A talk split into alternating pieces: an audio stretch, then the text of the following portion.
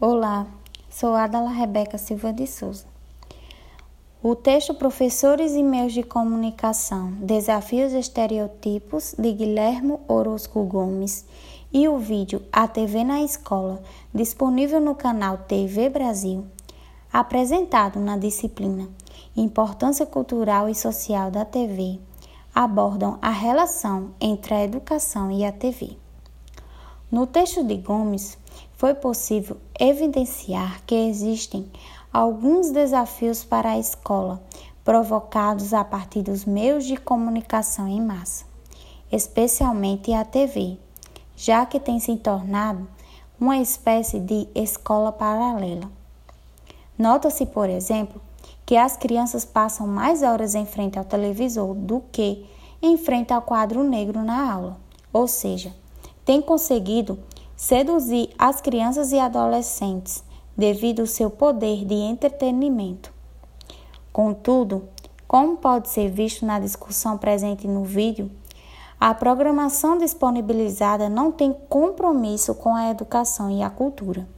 Desse modo, necessitando do professor deslocar-se para uma função mais de mediador da aprendizagem, provo provocando reflexões sentidos e direcionamentos do que se é levantado para o aluno em sala de aula, por meio do que foi assistido.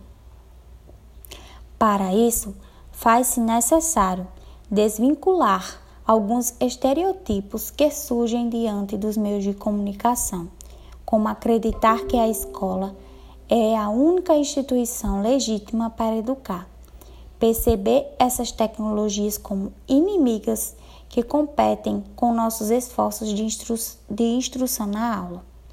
Que a educação deve ser coisa séria e o entretenimento presente na TV não gera aprendizagem.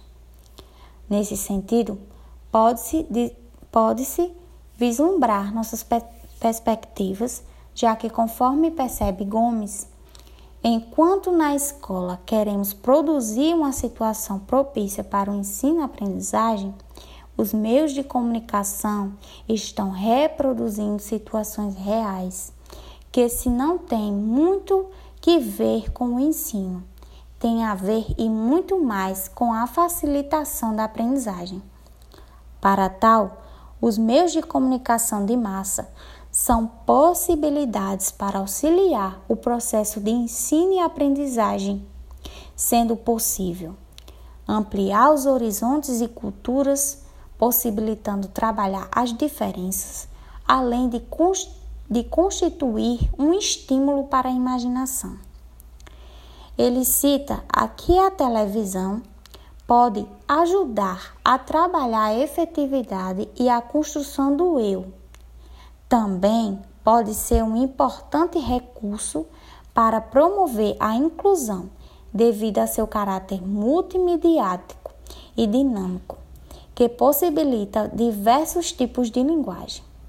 Portanto, devido ao alcance dos meios de comunicação no cotidiano dos alunos, o professor não pode mais se distanciar e colaborar para inibir as discussões oriundas desse mecanismo de comunicação, tendo em vista que são elementos que contribuem para a construção de saberes e habilidades que estão presentes no contexto social dos discentes preparando-os para atuar e transformar a sociedade. Essa é a minha contribuição. Espero ter conseguido espelhar os aspectos mais importantes do vídeo e do texto. Obrigada.